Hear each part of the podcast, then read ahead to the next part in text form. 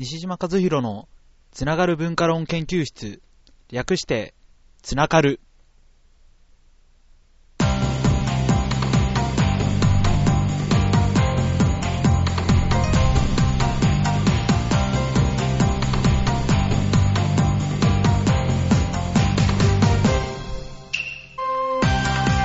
つながる、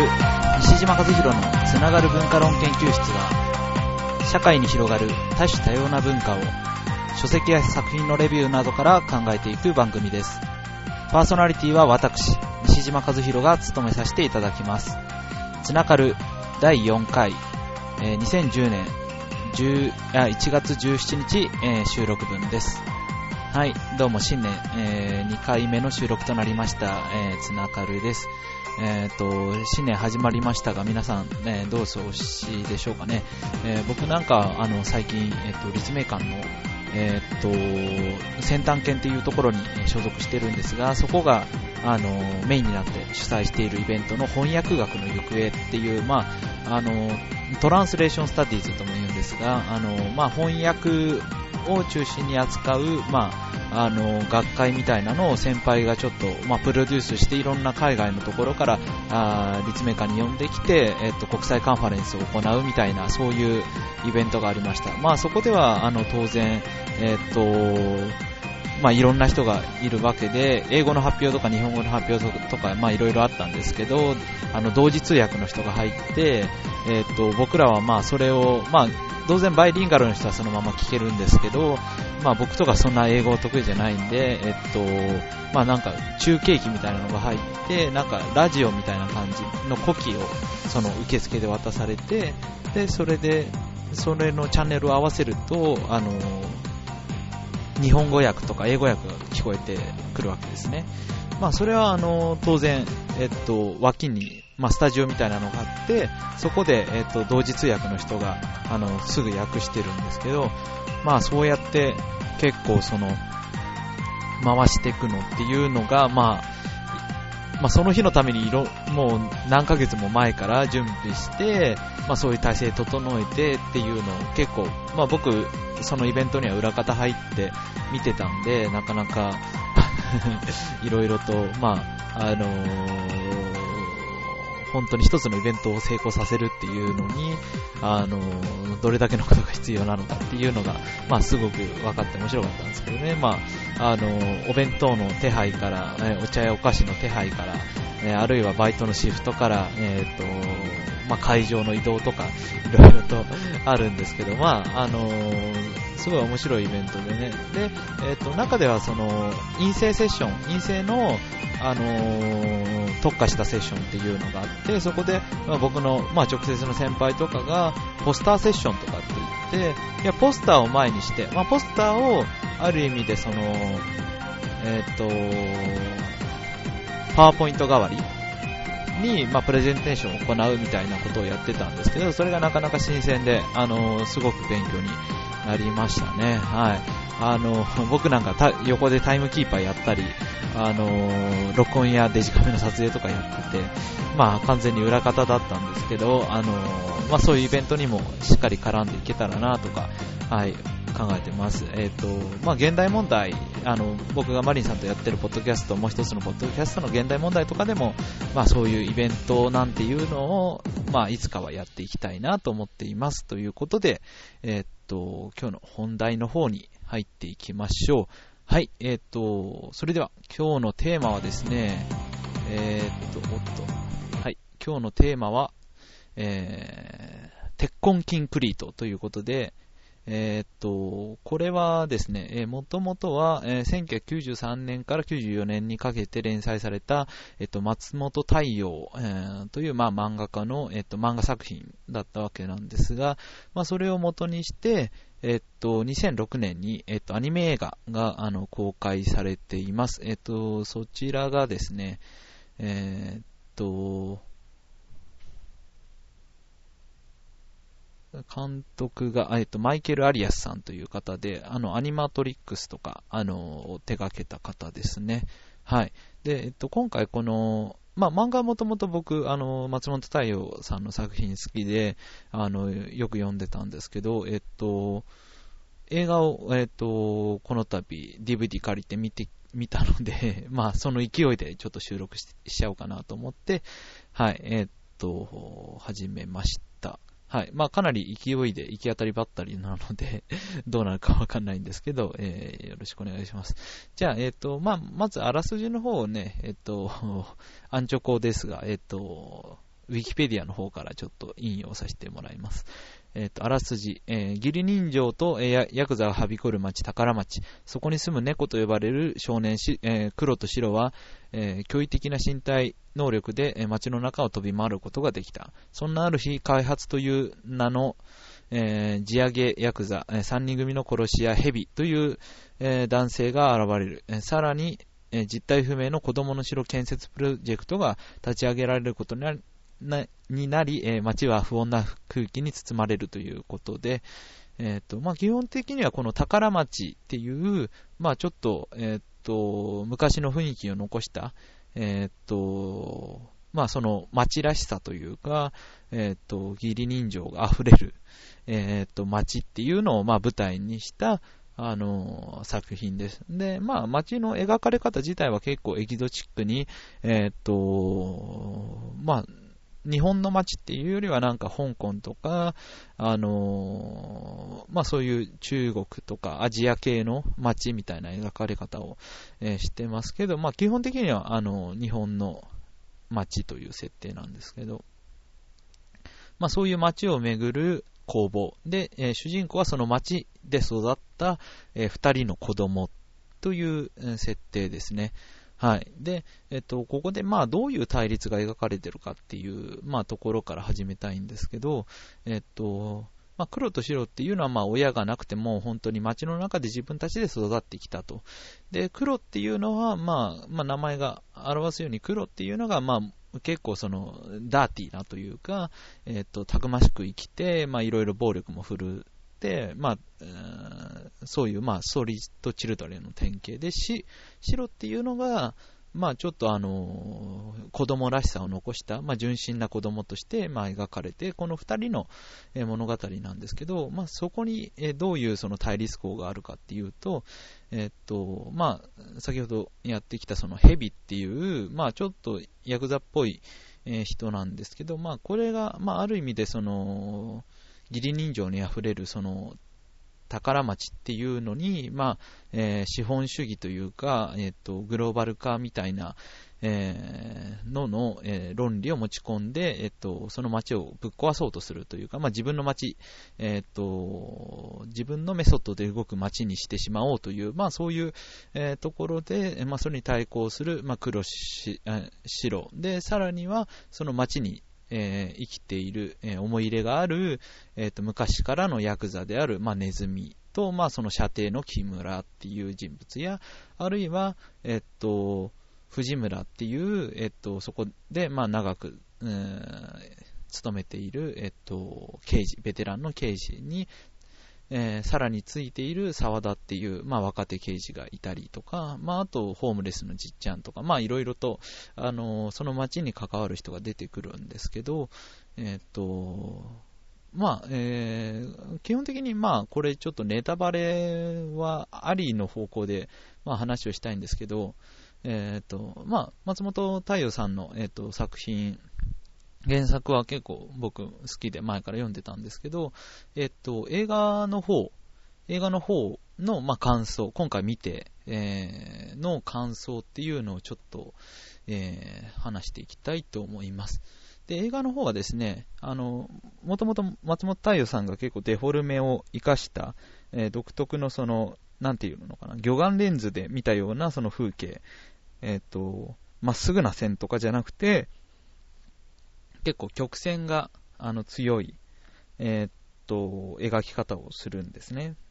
ぐいっとこう、魚眼レンズで見たような風景とか、描写があの広がって、それはそれですごい、あの、面白い表現なんですけど、まあ、それを再現しようとして、えー、映画の方でもすごいなんかデフォルメされた動きとかっていうのがあって、それがまあうまく機能してるんですけどね。で、え、ー、と、それはその映画のクレヨンしんちゃんとかあの見たことがある方とかはわかると思うんですけど、ああいうノリですね。え、ー、と、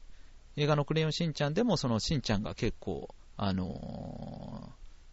顔ぐにゃぐにゃになってるけど、それがそのうまく動きにあの結びついて、えー、っと、すごい動的に、カメラ自体も動くし、えっと、体の描写、まあ、パースとかっていうのも、あの、自由自在に動かしながら、動きっていうのを表現するっていうのはすごい、あの、技術だと思います。で、あと美術、えっ、ー、と、街の描き方、背景っていうのもすごい、あの、エキゾチックなんですけど、あの、生活感あふれるというか、すごくまあ、あの、魅力的な街として描かれてます。だからまあ、この、えっ、と、映画の方は、え、動きそのキャラクターの動き、まあ、結構その黒と白とかぴょんぴょん跳ね回るんですけど、その動きと、えっと、その動いていく中で描かれる、えっと、宝町。宝町の街の描写。まあ、この2つ見るだけで、まあ、正直、あの価値はあると思います。はい。えー、っと、ですけども、もうですよ。えっと、まあ、あの、原作の漫画が3巻っていうのもあっで、ちょっと描ききれなかったかなっていう部分もね、あって、まあ、正直その映画については僕は、あの、物足りないっていうのが、あの、正直なところです。はい。えー、っと、まあ、例えば、まあ僕はまあ真っ先にというか、えー、なんでそんな描き方するのかなっていう、あのシーンなんですけど、え、っと、まあ、ここからネタバレ入るんですけどね。えっ、と、その、ヤクザの、昔からのヤクザの鈴木の射程の木村っていう、まあ、キャラクターがいて、この木村っていうキャラクターは、あの、結構、あの、揺れ動きがあるキャラで、えっ、と、まあ、その、鈴木っていう、まあ、義理人情あふれるヤクザについて、えっ、と、いたと。でまあ、でもちょっと個人的にくすぶる思いもあったりして、えー、っと、そのヘビっていう、まあ、新興勢力の方に、まあ、なびいたりするわけなんですね。で、まあ、えー、っと、結果的にその、あの、ネズミ、えっ、と、鈴木、まあ、鈴木イコールネズミなんですけど、えっ、と、そのベテラン、お世話になった、えベテランヤクザを殺して、で、でもその、新興勢力の方にもまあ不満があって、そっちもあの殺しちゃって、で、えー、っと最後、えー、っと鈴木はまあそうやって、えー、っとまあ、いろいろぶっ壊しちゃったんで、街の外へ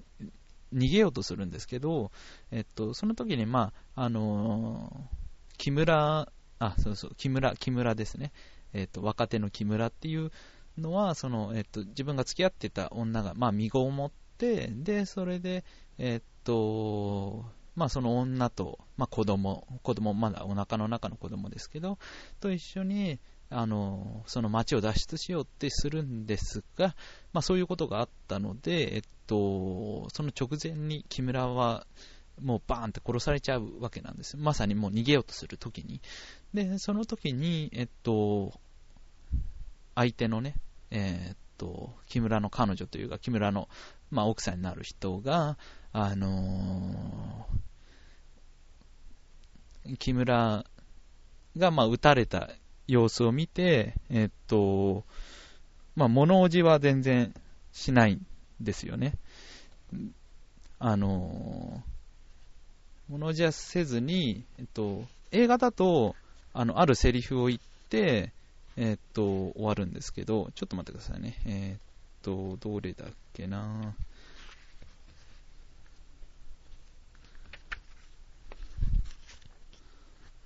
今ね、漫画の方のやつ、あったあったあったあった。えっと、まあ、木村の、木村が撃たれた様子を見て、えー、っと、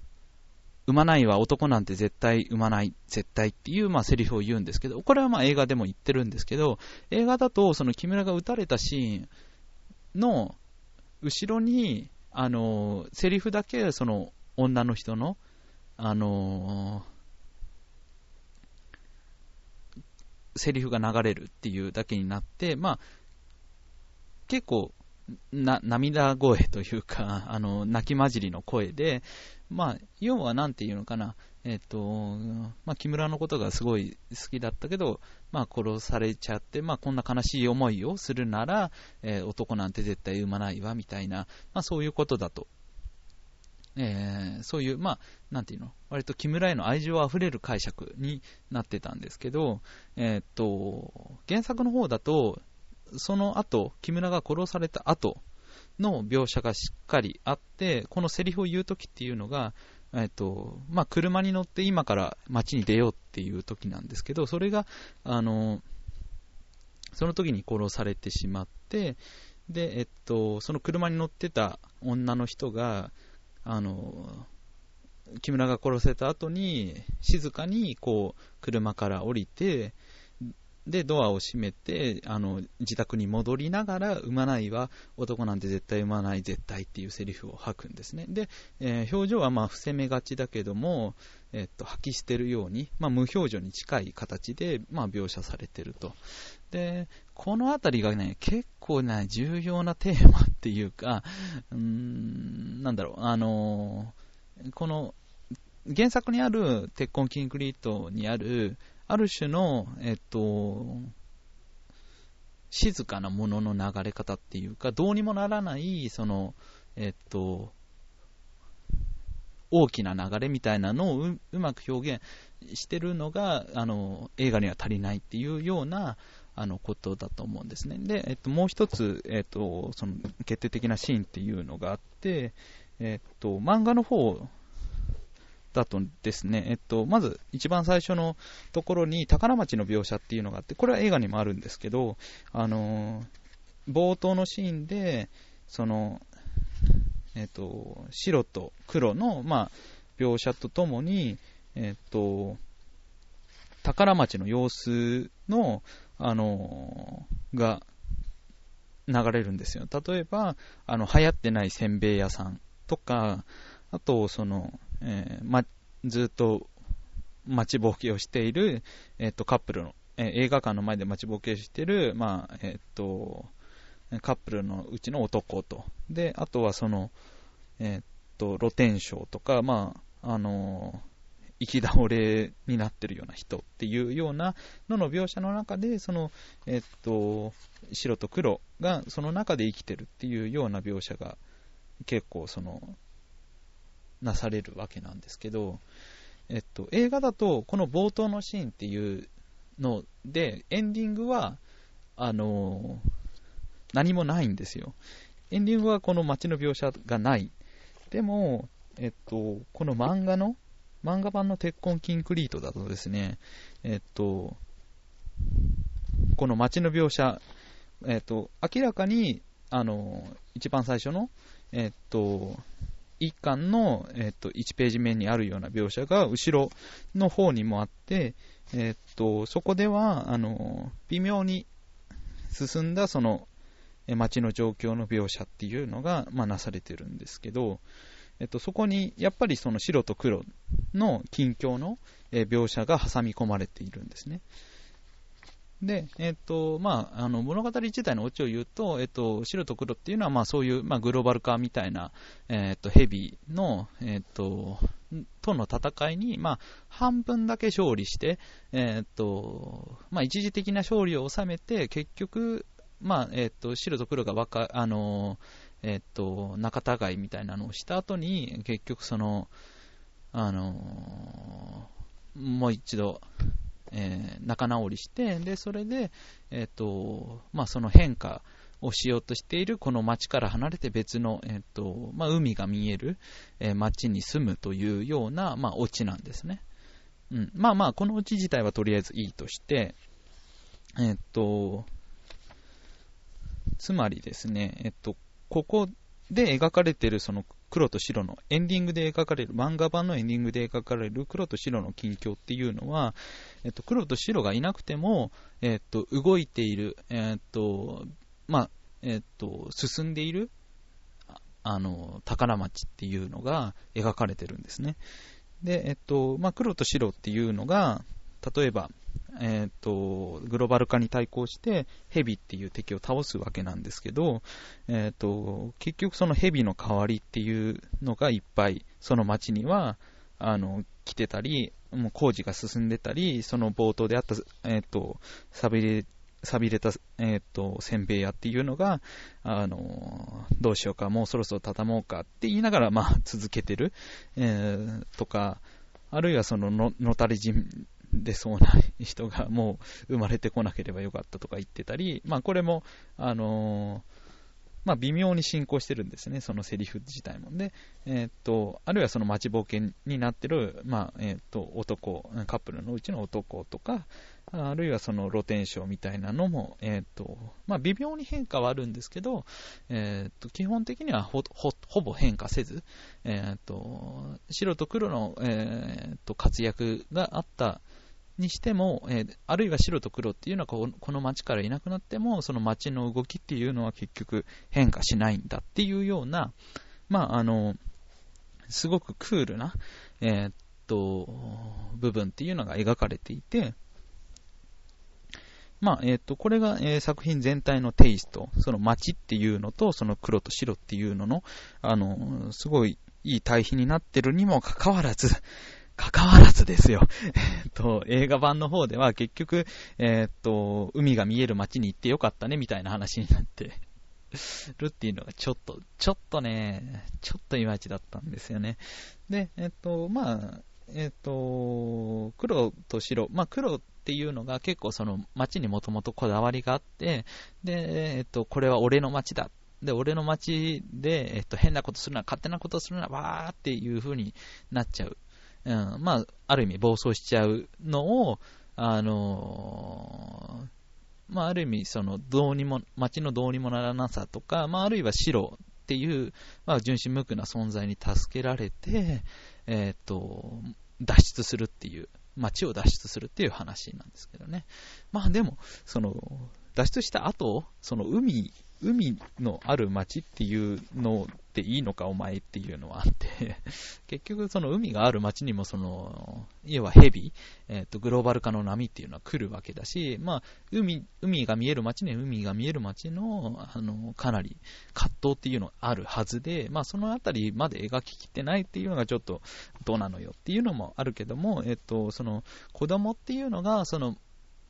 えっ、と、ある町の責任を負わなくていい。えー、つまり子供っていうのはどんな環境でも、えー、ある種柔軟に変化できるっていうような、まあ、意味では、まあまあまあ納得はできるんですけど、まあ、そのあたり、うん、もうちょっとどうなのよっていうようなね、気がしたりしなかったりとか あるんですけど、あのー、まあ、あの、そのあたり、まあ僕のあの読みが浅いっていうこともあり得るんで、まあぜひとも、えー、映画に、原作に、まあ、両方読み比べて、えー、見比べてみて、あの、皆さんもしよろしければ、あの感想などを送っていただければ嬉しいかなと思います。えっと、あとはですね、えっと、まあこの松本太陽さんの作品、まあ、鉄痕キンクリートは結構その、えーと、テーマ自体、テーマとか描き方とかが、あの抽象的な部分も多少入りながらっていうのがあるんで、えっと、ちょっとあれなんですけど、僕好きなのはこの、えー、松本太陽さんが書くスポーツものっていうのが結構好きで、例えばその映画になった、あの、窪塚洋介主演で映画になった、あの、ピンポンっていうのとか、これも漫画全5巻で出てて、これもかなり面白いですし、あと、その、えっ、と、花男って、これは野球を、えっ、と、題材にした、えっ、と、まあ、親子の話なんですけどね。えっ、と、まあ、もう、30代、40代、40代ぐらいで、えっ、と、プロ野球を夢見る親父と、えっと、現実主義の子供の話。うん。まあ、それが一筋縄ではいかないっていう、なかなか面白い話ではあるんですけど、まあ、あとゼロっていうボクシングの話。まあ、これはあの最強の、えっと、ボクサーえー、まあ、五島っていうボクサーの、まあ、悲哀と、あと、自分を倒してくれる、あるいは自分に対抗できる存在っていうのを求めて、えーと、自分の狂気の段階までちょっと、まあ、一緒に、えーと、そのステージを作ろう、えーと、ボクシングの体制によってステージを作ろうみたいな、まあ、そういうののテーマになってるやつなんですけど、まあ、これぐらい分かりやすい 方が好きです。あの、鉄痕キンクリートはちょっと難しい方に入るんで、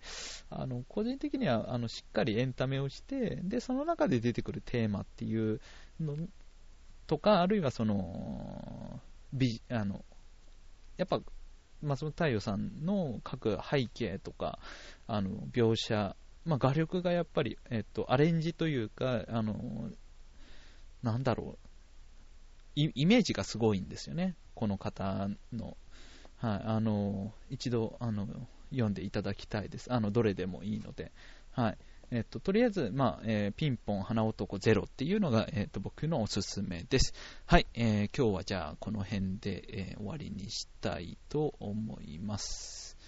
エンディング、いけるかな？